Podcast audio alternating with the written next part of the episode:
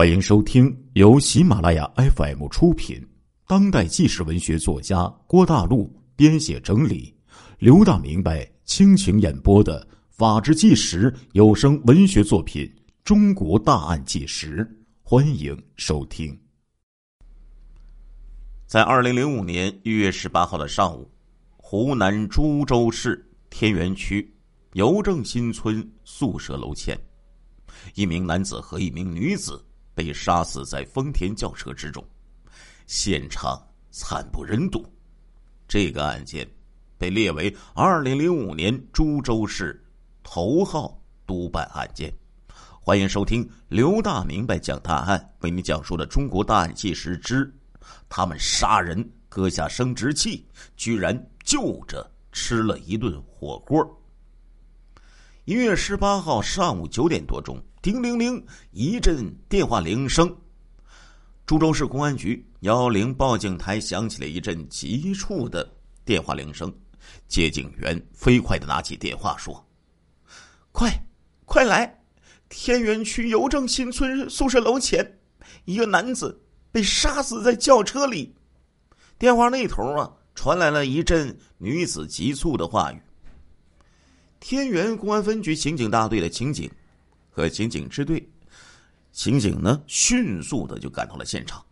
经过现场的初步的勘查，发现，在一辆黑色的无牌照的丰田佳美小轿车里，一个高个子男人被杀死在车后座上。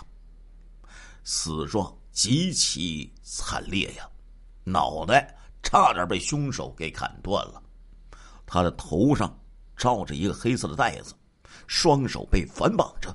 全身是血呀！警方又在轿车的尾箱里发现了一具女尸，双手也被反绑着，胸脯左乳房下有一个长约大概十厘米、宽约两厘米的伤口。上午十点多钟，接到案件报告的市政府助理巡视员、市公安局局长黄贵生、副局长罗高奇赶到现场。与现场指挥破案的副局长黄进阁会合，省公安厅的刑警总队也派出了刑事技术专家，法医也前来增援。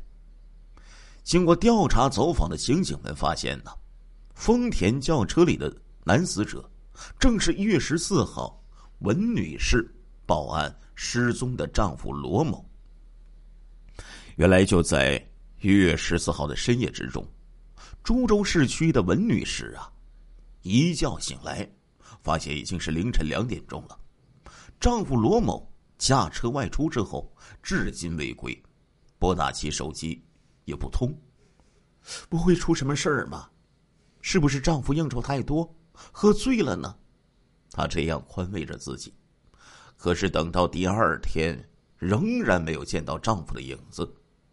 文女士问遍了亲戚和朋友。找遍了丈夫可能去的地方，都没有丈夫的消息。丈夫罗某和他的车神秘的失踪了。到底是被人绑架，还是发生了其他的意外呢？一月十六号，焦急万分的文女士急匆匆的就赶到了报社，刊登了一条寻车启事，同时向株洲市公安局刑警支队报了案。株洲市公安局啊，高度的重视。黄进阁副局长亲自询问了案情发生的经过，随即安排刑警支队以罗家为中心展开全面的调查。一月十八号，发现罗某死在自家的丰田小车内，女死者的身份也很快被查明，她是罗某业务上的朋友。案情重大呀！市公安局局长黄贵生亲自担任该案的专案组的组长，宣布说：“该案为二零零五年市公安局首起挂牌督办案件，要组织精干力量速破此案。”副局长罗高奇、黄进阁，刑警支队支队长李鹏奎，行动技术支队杨成峰。天元分局局长肖国斌担任了专案组的副组长，全力组织刑警破案。十八号中午一点钟，天元分局刑警大队会议室里，专案组的部分成员呢还没有吃中午饭呢，仍在仔细的听着各路侦查员的前期调查汇报。听到案情汇报的市委副书记刘穗文、市政法委书记姜玉泉要求公安机关组织精干的力量，在春节前拿下此案。犯罪分子作案手段如此狠毒，动机是什么呢？是图财、情杀还是仇杀呢？社会上已是谣言四起。警方根据案情分析，为嫌疑犯画像。十八号深夜，专案组的指挥部灯火通明，幺幺四案件分析碰头会正在紧张的进行。现场勘查组反映说，丰田轿车里呀没有明显搏斗的痕迹，而且有被清扫过的迹象。车里面没有留下什么有价值的线索和证据，可见犯罪分子十分狡猾，具有较强的反侦查的意识。两名受害者被勒死之后，又遭到匪徒。用刀捅砍，可以说作案手段极其的残忍和老练。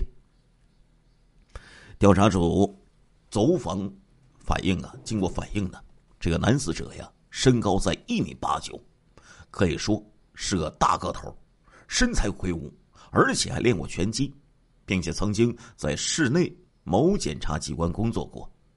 一般的时候，他可以说两三个人。轻易都制服不了他。另外呢，在女死者的裤袋里塞着一枚戒指，根据其好友反映，死者呀非常看重这枚戒指，平日里呢一直都是在手上戴着的，很有可能是在遇到劫匪等突发情况之下，匆忙之中取下来的。受害人身上所带的银行卡被案犯。在作案后的十四号当晚、十五号、十六号，先后十七次从株洲市金融网点的 ATM 机上取走一万五千余元。只有十七号的最后一次是在重庆秀山取的。停车的天元区邮政宿舍的保安就反映说，这个车呀，在宿舍的楼前停了两天了，大概。是十六号晚上十一点钟停过来的。当车停好之后，从车内上下来两个中等个子的男人，径直走了。在火车站旁、朱百元天元超市等 ATM 机附近，凌晨打扫街道的环卫工人、候客的这些司机反映说，十四号、十五号凌晨，曾经看到这辆丰田车在附近。出现过，有头戴大檐帽、遮住了脸的中年男子下来取货款。这时候啊，警方的办案人员就纷纷发表意见了。罗某一米八九的个子，又练过拳击，当过检察干部，车内又没有发现明显的搏斗痕迹。如果不是用真枪逼着他，哪怕……是两三个人上车抢他，也不会那么容易得手。何况车上还有一个女的，在遇袭的时候可以喊可以叫。据此推断呢，作案者应该是一个三人以上的团伙，而且持有枪支。市公安局的黄进阁副局长分析说，案犯可能有犯罪前科啊。受害人身上所带的银行卡，被案犯在作案后的短时间内，先后十七次，在株洲市金融网点的 ATM 机上提走了一万五千余元。案犯对株洲的地理环境是比较熟悉的，应该有本地人参与。警方综合分析，犯罪分子。应该是劫持受害人的轿车后，实施抢劫，威逼受害人说出银行卡密码，之后再将其杀害，弃车而逃，其手段凶残老练，作案动机明显是图财，应该属于流窜犯罪。最后，专案组将该案定性为伺机抢劫作案。专案组指挥部根据几路民警的调查结果，安排刑警支队的画像专家为两个印象比较明显的疑犯进行画像。犯罪嫌疑人甲身高一米七零，三十多岁，长脸型、高鼻梁、浓眉毛、大眼睛，留着小分头，体态偏瘦，身着黑色的西装。犯罪嫌疑人乙身高约一米六八，脸呢比较圆，柳叶眉，眼睛较大，单眼皮，体态正常，穿黑色的风衣。这时候时针已经指向十九号清晨五点十分，专案组指挥部仍然是灯火通明。专案组决定兵分四路，进一步开展侦查工作。一路组织全市刑警。根据画像，对全市所有的大中小型的旅馆、招待所，一月十号以来的人员住宿情况进行地毯式的调查。一路人马带着画像赶赴重庆的秀山进行调查，还有一路一路人马呀，负责围绕有抢劫、杀人前科、有作案时机等重点特征，对全省。各大监狱服刑后释放不久的人员进行摸排，另外一路呢，根据画像以及幺幺四案的基本情况，打印出了一万份协查通报，发往全省和邻近的湖北、重庆、四川、贵州、江西等地公安机关，实行严格的二十四小时值班制度，一有情况迅速的。就向指挥部汇报。一天一晚上没有休息的刑警们，根据专案组的安排，马上奔赴各自的战场。一月十九号，天气阴冷，刑警支队副支队长刘和带领六名刑警驱车前往重庆的秀山，开展调查工作。而此时的湘黔豫的交界的武陵山区。寒风裹挟着雨雪呀，下个不停。侦查人员呢，两人一班的交替着，一个开车，一个陪着开车者，边聊边看路。经过三十六个小时的艰难跋涉，二十号傍晚赶到了重庆的秀山。当天晚上啊，与当地的刑警部门取得联系之后，侦查员们就住在了一个条件相对简陋的招待所里。第二天，刑警们带着画像，与当地警方在附近有 ATM 机的宾馆、招待所，就开展了调查工作。二十一号上午十一点多钟呢，专案组接到报告，说湖北宜都警方通报情况称，去年十一月十七号晚上，宜都市信访办副主任刘某。和借调至信访办工作的当地交警梁某驾驶一辆黑色的桑塔纳轿车外出，之后神秘的失踪了。警方虽然经过努力，但是这个案件始终是杳无音信。此案与株洲的案件惊人的相似啊！黄进阁副局长立即电告正在重庆秀山的刑警支队副支队长刘和。让他带领了一名侦查员赶赴湖北的宜都进行调查，说一有情况就立即报告指挥部，派人增援。二十一号下午两点多，安排好了重庆秀山的调查工作之后，刘和副支队长啊带领着侦查员立即驱车经湘西的山区前往与张家界国家森林公园交界的湖北宜都市。由于连日雨雪连绵，湘西崎岖的山路有的地方结了薄薄的冰，有的地方啊有十几厘米厚的雪。为了尽快核实湖北宜都警方传来的消息，他们两个给车子装好了防滑铁链慢慢的往前开着。二十一号深夜十二点多，一直在专案组指挥部等待各路人马消息的局领导，知道了调查员呢到达了张家界市。为了他们的安全，局领导要求他们两个就地休息，第二天检修车辆，带足干粮再上路。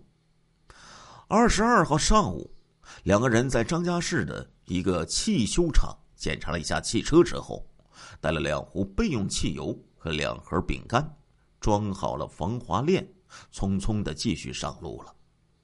此时啊，湘西和鄂西山区正下着雨雪。